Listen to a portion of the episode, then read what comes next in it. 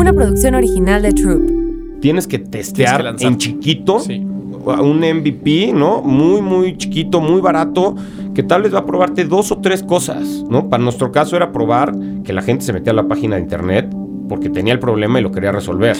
El que está recomendando probar en chiquito se llama Juan Pablo Zorrilla, codirector general y fundador de Resuelve tu Deuda, la reparadora de crédito más grande de Latinoamérica, con presencia en más de seis países en América y Europa. Juan Pablo tuvo que aprender a probar en chiquito o con un producto mínimo viable o MVP porque no le quedó de otra. Cuando Juan Pablo y su cofundador Javier Velázquez lanzan Resuelve tu Deuda, sus inversionistas les dan 12 semanas para probar su modelo de negocio.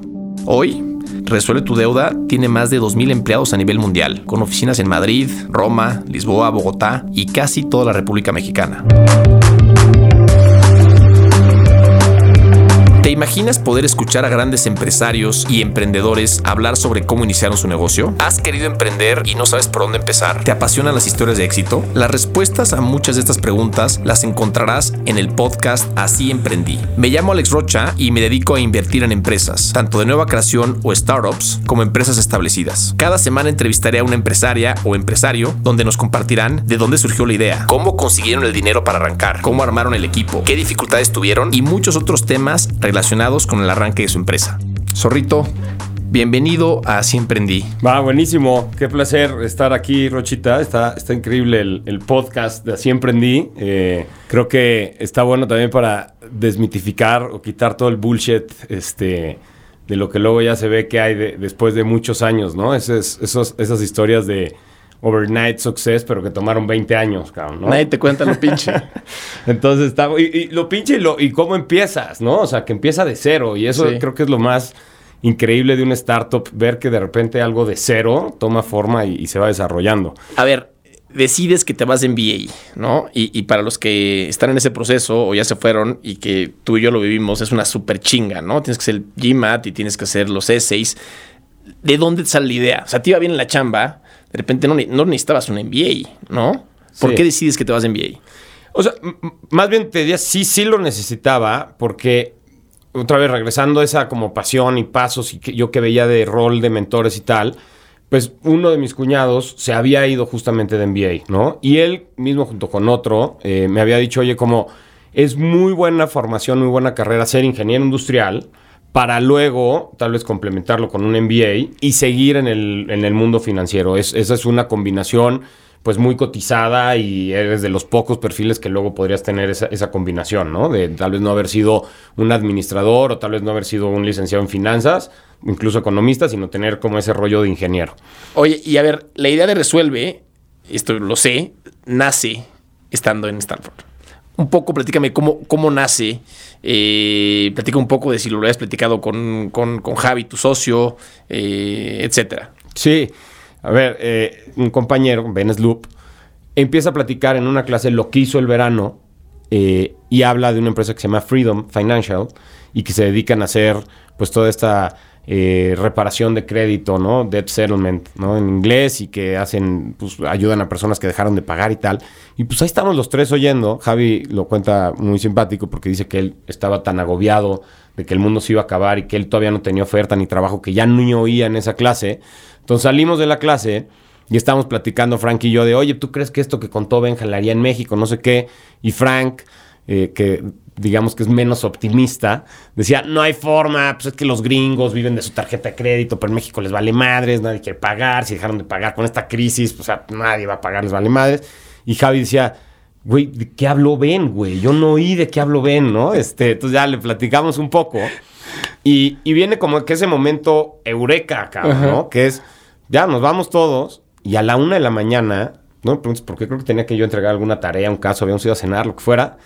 Y a la una de la mañana me meto y estoy buscando, pues, temas relacionados a esto. Cómo se disparó la cartera vencida, si había notas, si había algo de Banco de México, de la Comisión Nacional Bancaria de Valores, algo. Y empiezo a encontrar notas y empiezo a ver que en específico había dos este, periodistas que estaban cubriendo mucho eso y que ya traían, pues, cuatro o cinco reportajes bien armados del tema. Puta, pues lo pongo en un mail, se lo estoy mandando a Javi y pum, me llega uno de él, ¿no? De, oye, güey, ve esto. Y le dije, güey, te acabo de mandar, puta, tres notas iguales. Entonces, como que los dos dijimos, oye, pues, o, o- o somos megatetos nerds de estar buscando estas estupideces a la una de la mañana, o sí nos interesó, O, cabrón. o que hay algo. ¿no? Aquí Sí. hay algo. Sí. Eh, y pues fue más lo segundo. Fue, oye, pues si hay algo, nos vimos al día siguiente y dijimos, oye, nos queda un trimestre.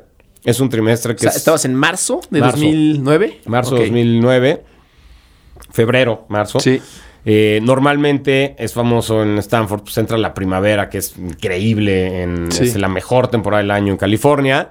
Y entonces estás en tu último trimestre, donde normalmente muchos ya habían acabado incluso de sus, las materias para ya graduarte. Era mi caso, me quedaba creo que una o dos por meter por créditos, podías meter más.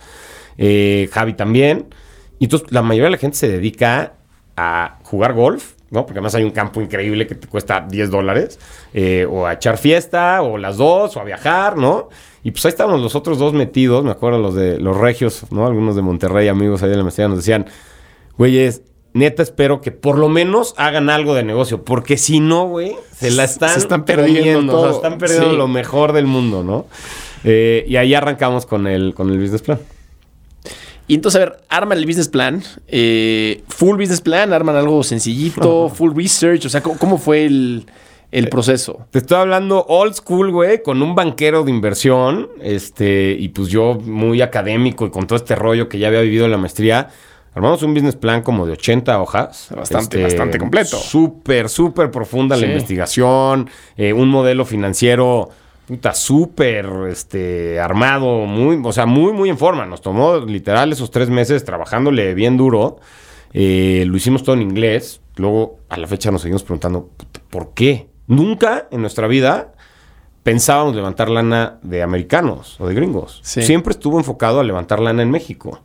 Obviamente llegamos y el primer mes que estuvimos en México en la levantada de lana, tuvimos que traducir todo el business plan. Porque llegábamos y nos decían, neta, eso el que lo medio leía, cabrón. O sea, eso era muy, muy old school. Yo creo que con todo el venture capital empezó a cambiar mucho. eh, mucho porque también los mismos venture capitals no tenían la capacidad de leerse una tesis, ¿no? De 80 páginas y acababan siendo 10 slides, ¿no? Y probablemente es lo que... Y ya luego, obviamente, profundizas, ¿no? Pero de primera, pues tú debes recibir muchos decks de 10 slides que te explican el negocio, te dan un resumen del modelo financiero, del modelo de negocio, del tamaño de mercado y that's it, cabrón. Bueno, nosotros era eso, pero en 80 páginas, ¿no? Entonces lo armamos así muy old school y muy, muy profundo. Y, y había datos para armar, o sea, el research bien de, de la profundidad del mercado y de, del, del- del potencial que esto realmente le veían. Pues mira, todo es relativo. La verdad es que estamos muy acostumbrados a, o bueno, yo, ¿no? Javi, algunos otros amigos conozco, a quejarnos de, es que en Estados Unidos sí hay. Y pues es que más bien en Estados Unidos son unos cracks, o sea, son unos obsesivos compulsivos de la data y lo llevan organizando desde 1950. Entonces, pues sí, esos, esos cuates están en otra liga.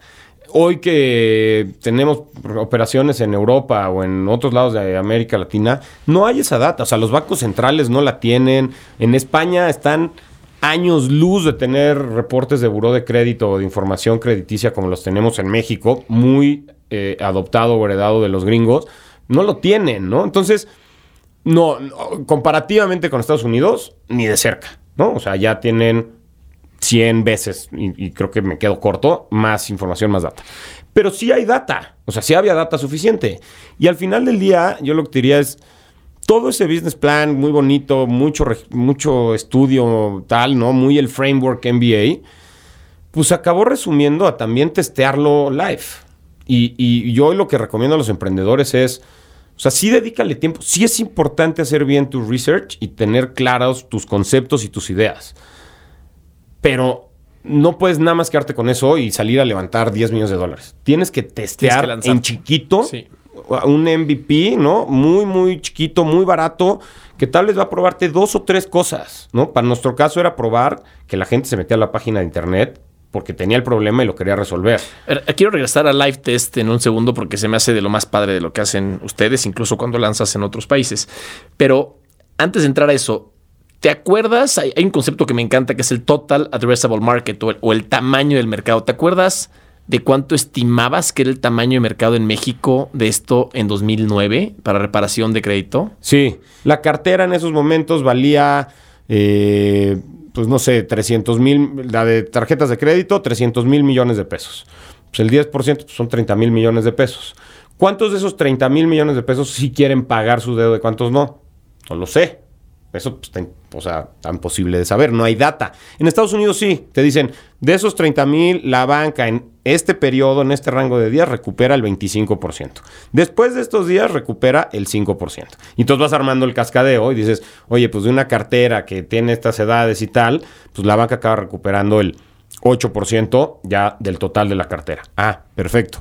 En México no sabes. Claro, claro. No sabes de esos 30 mil cuántos eran. Pero, o sea, tenías 30 mil millones de pesos como un mercado potencial al cual podías hacerle algo de reestructura. Pero eh, voy para atrás un segundo porque sería muy interesante que expliques qué, qué es lo que pensaban hacer y qué hacen en Resuelve, porque ya, ya nos adelantamos a cartera vencida y demás Sí. y no hemos, no hemos analizado qué es lo que realmente están haciendo. Entonces, el, el producto, y es, es muy fácil, y ahorita podemos este, profundizar más, pero ayudamos a personas que dejaron de pagar sus deudas. ¿no? Oye, ¿qué deudas? Dejaron de pagar tarjeta de crédito, préstamos personales y de nómina. O sea, todo lo que se conoce como consumo o deuda no asegurada. No tiene una garantía detrás, ¿no? El hipotecario tiene una casa, el automotriz tiene un coche. Entonces, a toda esa gente que dejó de pagar sus deudas, le armamos un programa para que las acabe liquidando. ¿En qué consiste el programa? Imagínate un cliente típico. Llega, debe 150 mil pesos en tres tarjetas. ¿No? En la primera debe 20, en la segunda debe 50 y en la tercera debe 80. 150 en esas tres tarjetas. A esta persona le pedían un pago mínimo, que es más o menos el 5% del total de lo que debes. Entonces, entre 5 y 6, de 150 le iban a estar pidiendo 8 mil pesos, que ya no tiene. Nuestro cliente típico gana 15 mil. Entonces, tú imagínate a alguien que gana 15 mil, al mes le están pidiendo 8 mil de pago mínimo. Que de esos 8 mil, menos de 400 pesos se van a capital. Entonces, si tú debes, ah, en estos números, es como pagar 150 mil pesos de a 400 pesos al mes. ¿No? O sea, te puedes tardar 20 años. Sí. Y por eso la gente dice es que mi deuda no baja. No, sí baja, nada más que baja muy poquito. Mucha gente cree que si debo 150 y pagué 8, pues ahora debo 142. No, debes 149,600. ¿No? Entonces por eso hay mucha desinformación, mucho ruido. Total, esta persona debe 150, gana 15 mil, le exigen 8 mil y ya no tiene. Porque con esos 15 paga renta, paga transporte, paga salud, paga educación. No le alcanza. Entonces llega con nosotros. Oye, le dejé de pagar a estos tres cuates, a los tres bancos. ¿Qué hago? Dice ahí que resuelves deudas. Pues, ¿qué vas a hacer?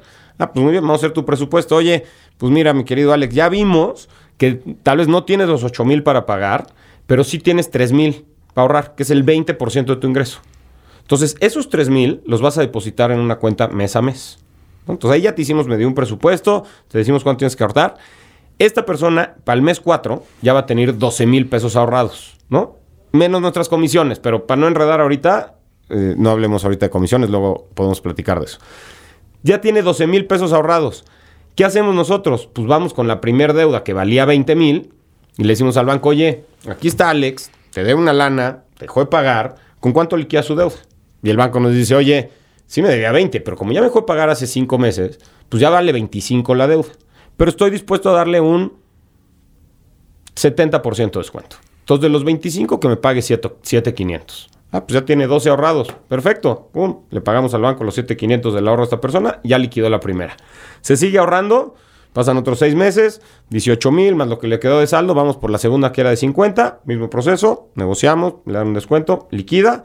Va por la tercera y liquida. Ese es como el modelo más sencillo. ¿no? Entonces, de una deuda de 150 mil que no podía pagar porque no tenía los 8 mil para hacerlo, la va a acabar liquidando con la mitad, ¿no? Con 75 mil pesos, que va a ahorrar a lo largo de 25 meses.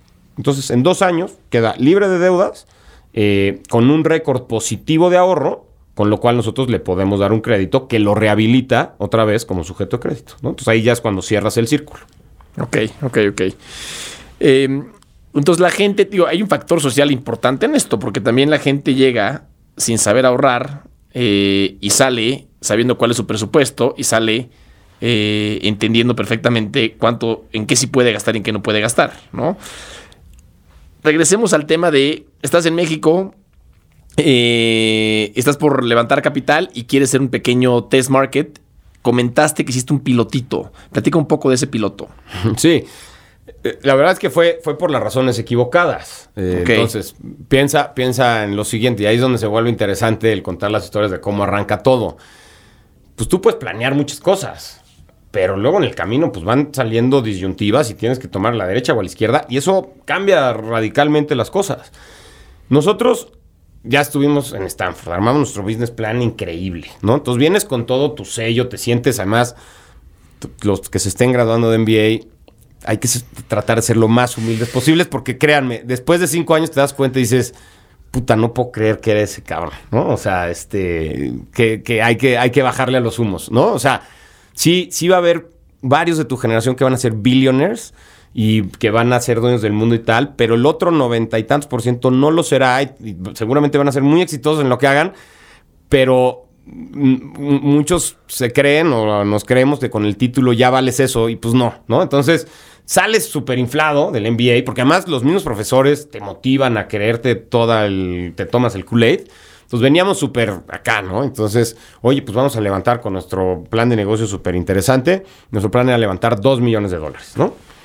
Que en México en esos tiempos, o sea, estoy hablando otra vez 2009, no había un ecosistema emprendedor, pues sonaba bastante arriesgado el decir, oye, eh, nosotros estábamos en ese momento pidiendo eh, 2 millones de dólares a cambio del 40% de la empresa, ¿no? Entonces, básicamente evaluamos la empresa en 5 millones de dólares. Y pues sí, inversionistas no nos lo decían a la cara, luego nos llegaba por back channel, ¿no?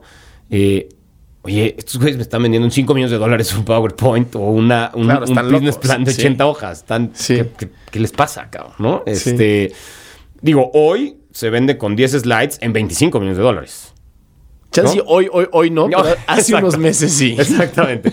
2020, 2021, o desde el 18 al 20, si quieres verlo así, con un PowerPoint se vendían en 25 millones 25 de dólares. sí. Eh, entonces, tra- traemos nosotros todo eso y total, logramos convencer a, a 10 inversionistas que nos dieran los 2 millones de dólares y el deal se fue a que se quedaban eh, nada más y nada menos que el 70%, ¿no? Entonces se quedaban, eso era...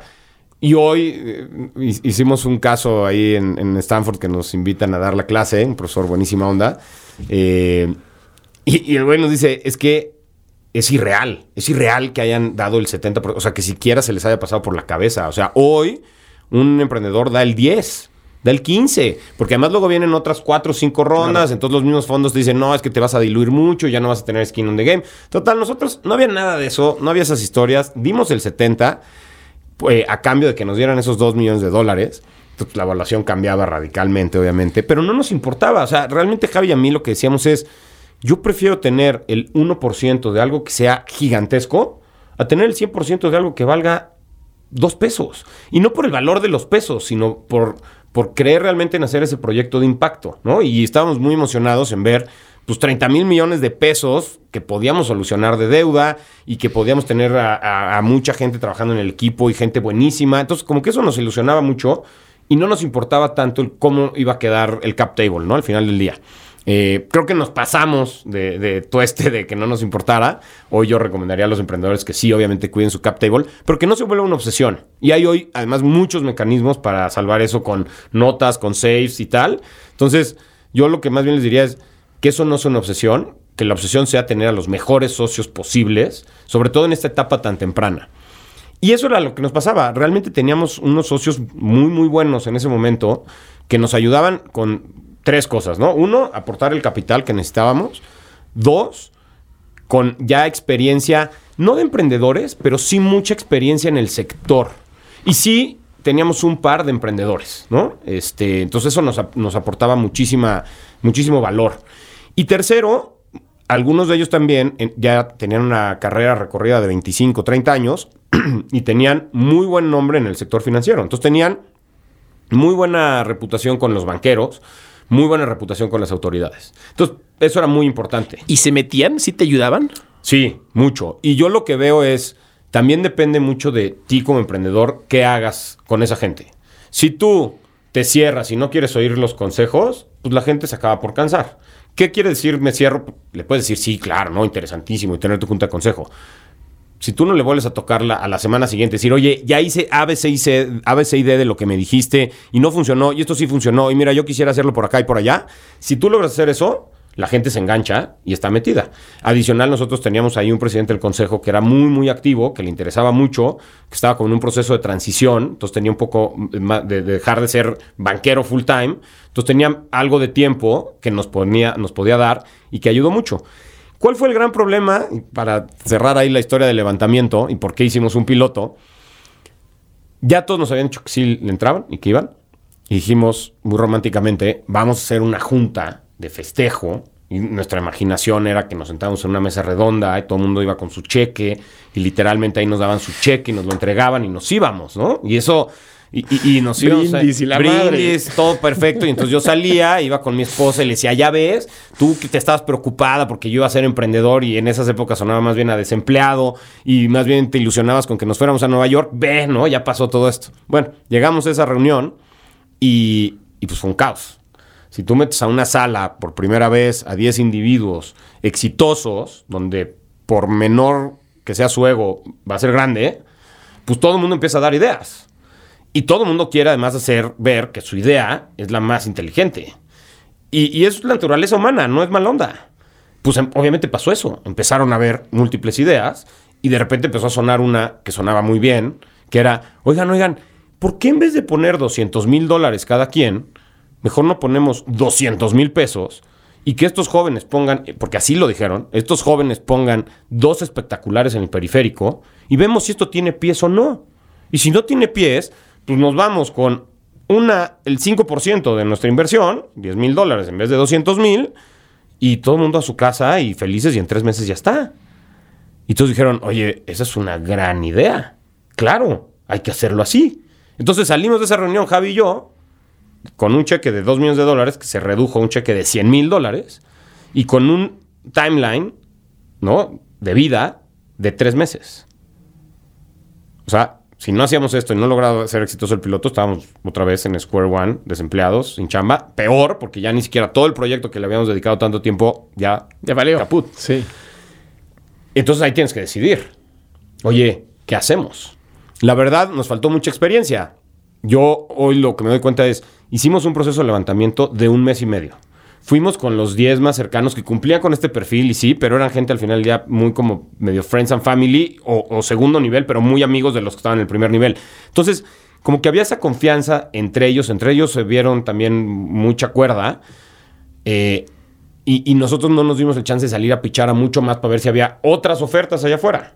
Bueno, eh, claro, ya toro pasado es fácil ver los cuernos, ¿no? Pero ya, ya que estábamos ahí, a Javi y a mí lo que nos urgía era empezar a operar. Entonces dijimos, va. Curiosamente, el güey que propuso la idea no le entró ni con los 10 mil dólares. Se bajó, no, no, nos volvió a contestar el teléfono, desapareció del mapa, entonces tuvimos que conseguir a otro que lo supliera. Ya, entraron los 10, pusieron sus 10 mil dólares, nos dijeron, jóvenes, chavos, nos vemos en 3, 4 meses, vemos qué onda. No tan así, nos acompañaron bastante en el proceso, y eso lo que nos dio, nos dio un sentido de urgencia enorme. Si hubiéramos tenido los 2 millones de dólares en la caja, eh, valuación de 5 millones de dólares, este, o de 3, que había ya cambiado. Eh, tal vez hubiéramos pensado más tiempo en qué oficina, y qué hacemos con la oficina, y cómo la dejamos muy bonita, y oye, ¿cómo le hacemos ahora para ver? Vamos a diseñar, no sé qué, o sea, nos hubiéramos tardado años, o, o tal vez meses. Aquí era todo un proceso por semanas. O sea, hicimos un nuevo business plan que en vez de durar 12 meses o 36 meses, pues duraba 12 semanas. Y entonces teníamos targets semanales desde tienen que estar los muebles conectados y teléfonos. No, no en a ver cuándo, el lunes, cabrón. Claro. Y es jueves. ¿Qué onda? Oye, tenemos que tener contratada a toda esta gente. ¿Para cuándo? Para el martes, cabrón.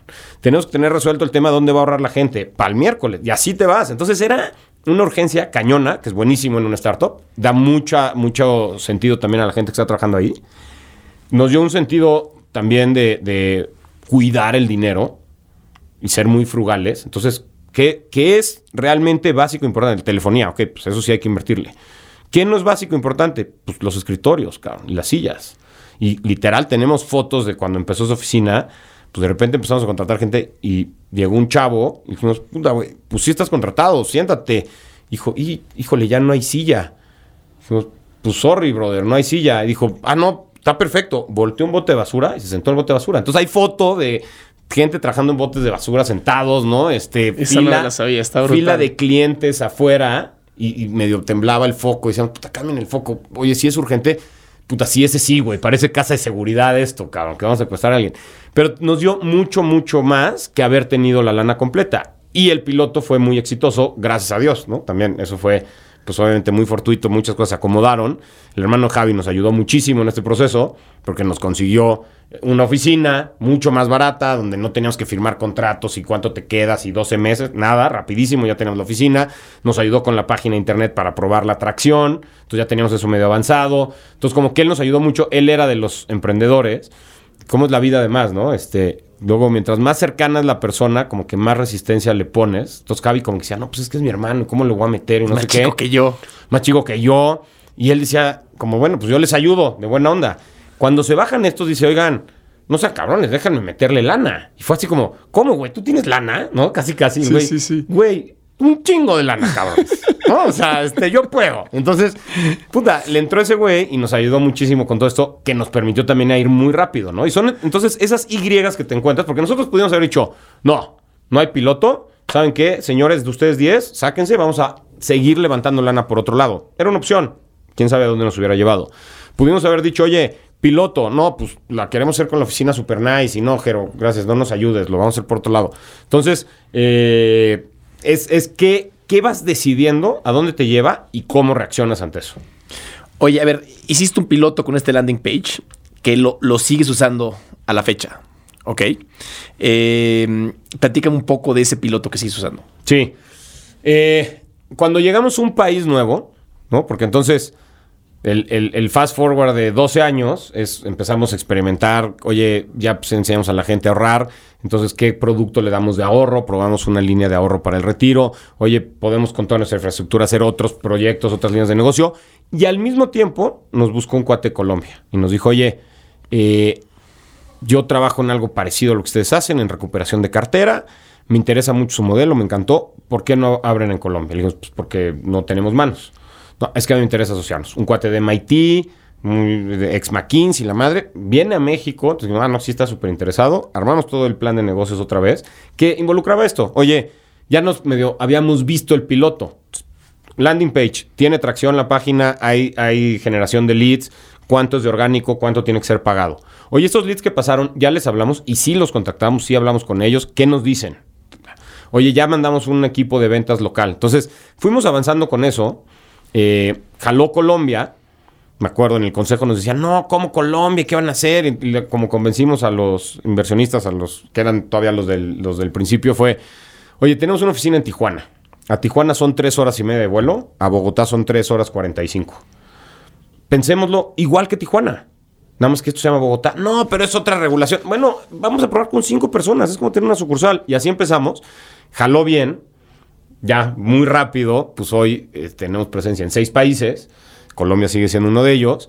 Y lo que vimos es que era mucho más, o conocemos mucho mejor el negocio y tenemos tantas métricas y tanta eh, profundidad en el conocimiento del modelo de negocio de nuestro cliente, que era mucho más fácil abrir esa misma línea de negocio en otros países que estar tratando de abrir nuevas líneas de negocio en México, a pesar de tener una infraestructura Claro. este, ya de marketing y de recursos humanos y tal.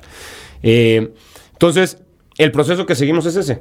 Oye, podemos hacer lead gen, cuánto nos cuesta, cómo se ve el mercado, qué tan competido está, y eso lo puedes saber en un mes y generando 500 leads. O sea, no tienes que ser los millones, ¿no? Con eso, con 500 leads tienes un muestreo muy bien, puedes medir, saber cómo se ve tu funnel. ¿Qué, qué mides en ese funnel que hoy ya usas en otros países y que pronto vas a usar en un nuevo país?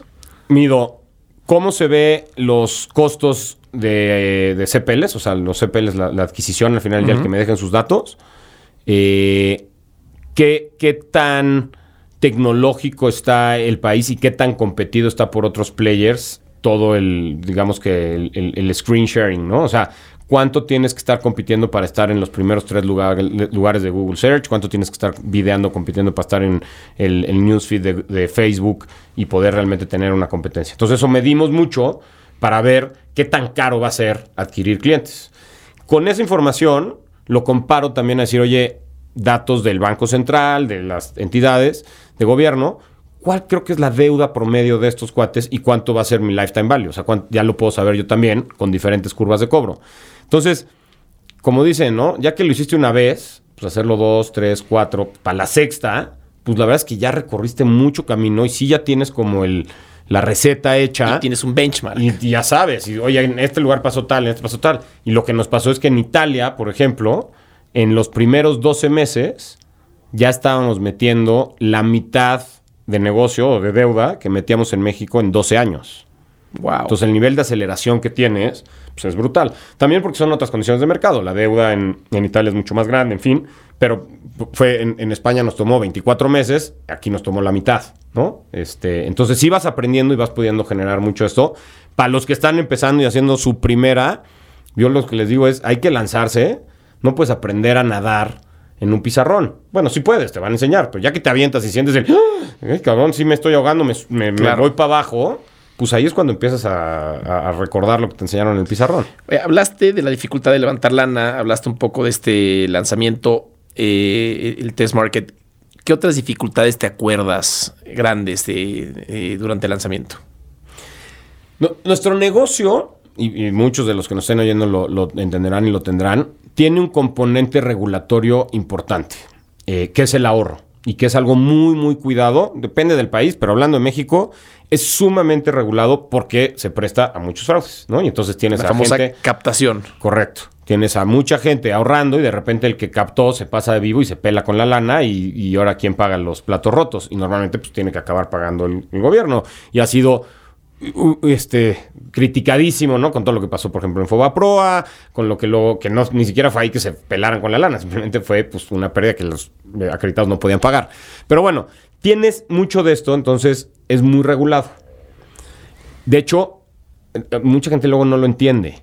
Captar sin licencia no es como que viene y te ponen una multa y te dicen, oye, qué mal te portaste, sape, ¿eh? quita tu página. No, es considerado un delito. Si yo me anuncio que estoy haciendo captación, efectivamente recibo dinero del público allá afuera y los empiezo a guardar eso en mi colchón o en una cuenta de banco, pero bajo un contrato de captación donde yo recibo tu ahorro, no es como que me ponen una multa y me dan un manazo, me pueden meter a la cárcel por el simple hecho de captar sin licencia.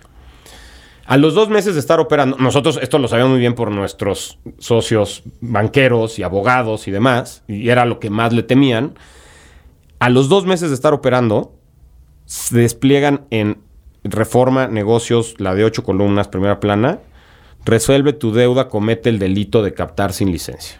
¿no? Y las ocho columnas. Y pusieron, hicieron un mystery shopper, entonces ponían la narración de que habían hablado con el asesor que les contestó y tal. A los dos meses. Fue Todavía en el piloto. Sí, en el piloto. Fue como, güey, nos quieren meter a la cárcel, ¿no? Este. Entonces digo, ese es un ejemplo, una anécdota muy clara de el, challenge, por un lado, era el regulatorio, pero luego se vuelve reputacional. ¿Qué es lo que nos sacó, nos permitió salir de esto? Que nosotros estábamos haciendo las cosas bien y que sabíamos dónde nos estábamos metiendo. Entonces nosotros ya habíamos ido con la Comisión Nacional Bancaria de Valores, ya sabían que existíamos. No se enteraron de nosotros porque leyó el, el, este, presidente de la comisión ese día el reforma y escupió el café. Ya sabían de nosotros. Obviamente, cuando salió eso, el primer telefonazo fue a nuestro presidente del consejo, oye, consíguenos una cita, habló y le dijeron, sí, claro, te recibimos hoy mismo. Sí, claro, vamos para allá. Llegamos, les explicamos, todos trajeados, muy guapos. Oye, ah, está bien, perfecto, está clarísimo, sí tienes una licencia. Eh, by the way, la licencia que tienes y como lo estás haciendo, no me encanta. Me gustaría que cambiaran a otro tipo de licencia. Pero sí estás en orden, ¿no? no Eso que dicen ahí no es cierto. Y luego está la, la reputación que pues, dicen por ahí que no hay tal como mala prensa, ¿no? Y pues yo creo que sí hay un poco de eso. La verdad es que esto nos puso mucho en el mapa, nos prendió el cohete también a decir, oye, nosotros tenemos que controlar la historia, la narrativa que se cuenta en nuestro negocio. Entonces salimos a hacer una rueda de prensa muy barata. Muy, muy barata. O sea, contratamos una XPR de una agencia granotota que tenía los contactos, nos consiguió a 20 periodistas y dependiendo el ranking del periodista nos cobraba de 5 mil a 3 mil pesos la entrevista. Entonces, pues, nos salió en menos de 70 mil pesos tener una ronda con 20 entrevistas, ¿no? De este, periodistas, reporteros serios, desde el hombre más informado de los negocios hasta, este, qué sé yo, ¿no? Los de imagen, en fin. y, y, pues ahí entonces contrarrestas la nota negativa. Esas crisis las hemos tenido varias veces. En Colombia tuvimos una muy fuerte, más difícil de salvar, en fin. Eh, creo que el mensaje ahí es, si tú estás haciendo las cosas bien, si estudiaste bien dónde te metiste eh, y, tienes como muy bien todos estos argumentos, no debería de haber una crisis que te acabe por matarte, ¿no? Sí. Eh, quiero entrar un poco en la, en la misión social, porque contigo la gente aprende, aprende a ahorrar, aprende a gastar, eh, y también viene un, un empowerment de dejé esto atrás y tengo una segunda oportunidad. ¿Cómo ven esto en, Resuelve? Y, si tienes una anécdota de alguien que haya pasado por el programa y que hoy lo veas completamente distinto, sería muy interesante. Sí. A ver, esta es una parte, creo que, de lo que más nos atrajo también a, Javi y a mí desde el principio. Eh, a ambos, eh, este, componente de ayudar a la gente. Yo, yo trabajé antes en Prudential, que, que, fue Apolo en su inicio. Entonces yo, yo vivía de primera mano el impacto que tenía el producto que yo vendía en la gente. Y que pues, de alguna forma yo podía también hacer o estaba muy cerca de la mesa de operaciones, ¿no? Y era un producto de inversión el ahorro que tenías lo ponías ahí y te daba el 8, el 10, el 15%. Lo que veía en la gente era que decía, oye, wow, estoy por fin pudiendo poner mi dinero a trabajar y que mi dinero trabaje por mí y me dé estos rendimientos, ¿no? Y era parte del pitch de venta y tal. Entonces a mí eso me encantaba porque veía desde señoras que habían hecho su ahorrito a lo largo de 15 años y que ahora lo veían, se sentían seguras, se sentían tranquilas, hasta el director de marketing de Coca-Cola, que no tenía ni idea dónde poner su dinero, y me daba entonces un rango bien grande de gente de, de espectro con quien platicar. Eh, hablaba, me acuerdo muy bien, se llamaba la señora Lechuga, ella tenía un puesto, un local en la Merced y vivía atrásito de la Merced, en una unidad habitacional. Eh, entonces, a mí lo que me pasaba en Prudential es que pues, era el nuevo, el, chavo nuevo y además pues, el más fresón, porque pues, era el único que iba al Libero. Había algunos que iban al TEC y así, eh, pero ya, ya eran más gerentes, ya tenían más tiempo, ¿no? Yo era como de la nueva camada, el más chavo y el más nuevo y el más fresa por en la Ibero. Eh, y entonces como que todos ahí, pues buena onda conmigo, pero todo lo que llegaba de leads del call center, que estaba cero explotado, todo el modelo era más bien hablar a tu network y luego pedir referidos todo lo que llegaba de telefonía por fuera, me lo pasaban a mí. Y me lo pasaban a mí porque el monto de inversión era bajísimo, 10 mil pesos. Y había que ir a lugares lejanos, o incluso tanto peligrosos, por una cuenta de 10 mil pesos que te pagaba cero comisión.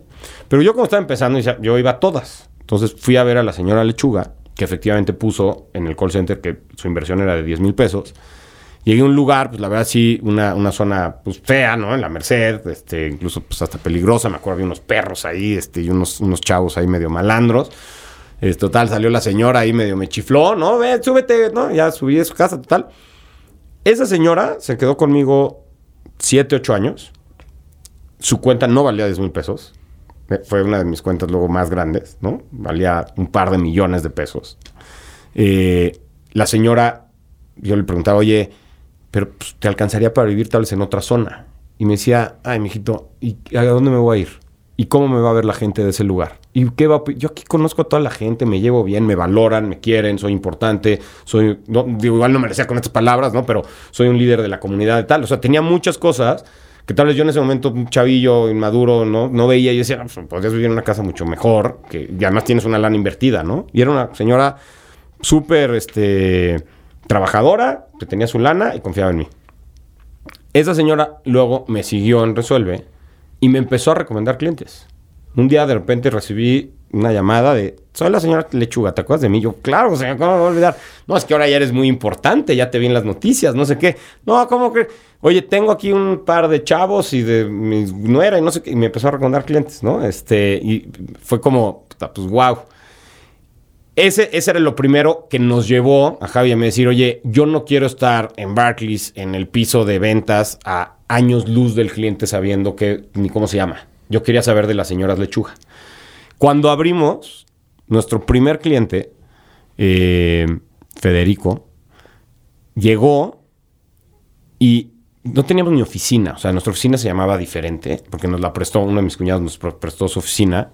Eh, Y entonces llegó y, y, oigan, vengo a resolver tu deuda, pero pues ahí dice otra cosa, cabrón. No, no, te preocupes, pásale, es que estamos en remodelación. Ya nos empieza eh, a platicar el, el señor Paredes. Total, debía un millón de pesos en deuda. Eh, era, él trabajaba en Telmex de ingeniero, ganaba como 60 mil. Se endeudó porque pagaba la universidad de sus hijas, de tres hijas, y la siguió pagando. Se lesiona, entra en incapacidad, y le, le pagan la incapacidad, pero le pagan la mitad del sueldo. Entonces decide endeudarse con las tarjetas para seguir pagando la universidad y que se, se titulen sus hijas.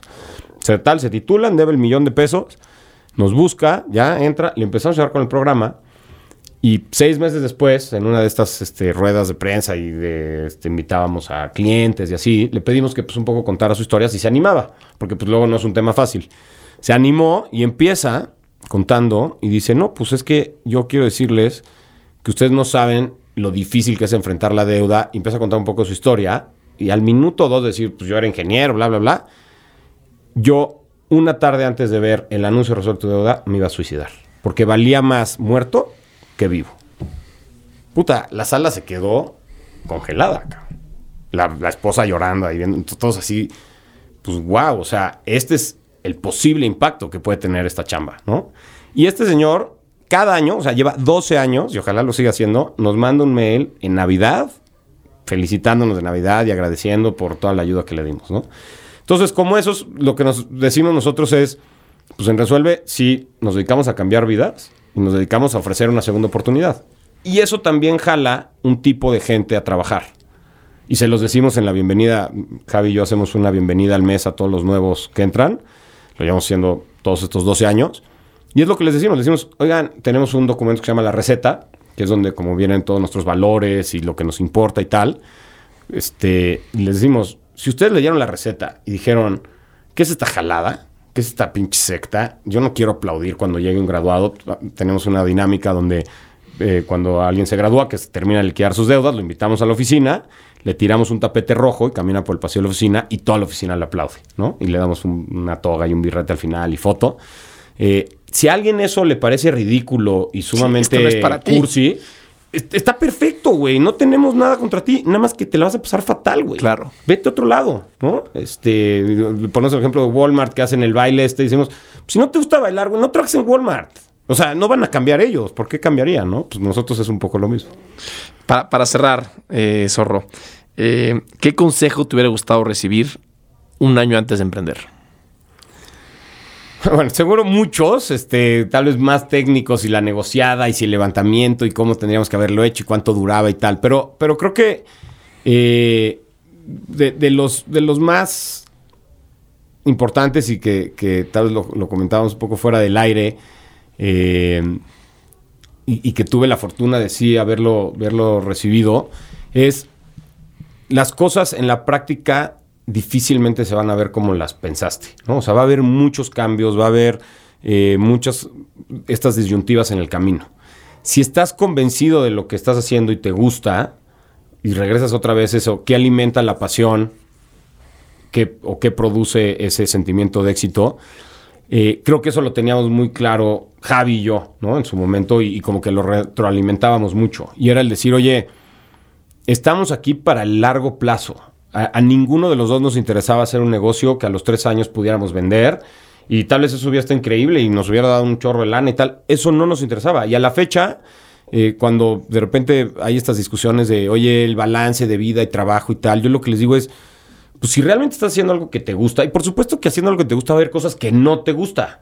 Seguramente a los jugadores de fútbol llega un momento que odian estar viviendo en hoteles, aunque sean hoteles de lujo, y odian estar entrenando. Bueno, acá va a haber cosas en la chamba que también no me fascinen, pero si el, el, balance es positivo y estoy convencido de lo que estoy haciendo, y de repente tengo estos highlights como el del señor Paredes o el reencontrar a un cliente de hace años. La señora tal, Lechuga. ¿no? La señora Lechuga es, pues eso es lo que digo, wow, quiero ir mañana otra vez a chambear. Y, y, y este tiempo que estuvimos fuera en pandemia y tal, había esta duda de, oye, ¿y si regresaremos a la oficina o no?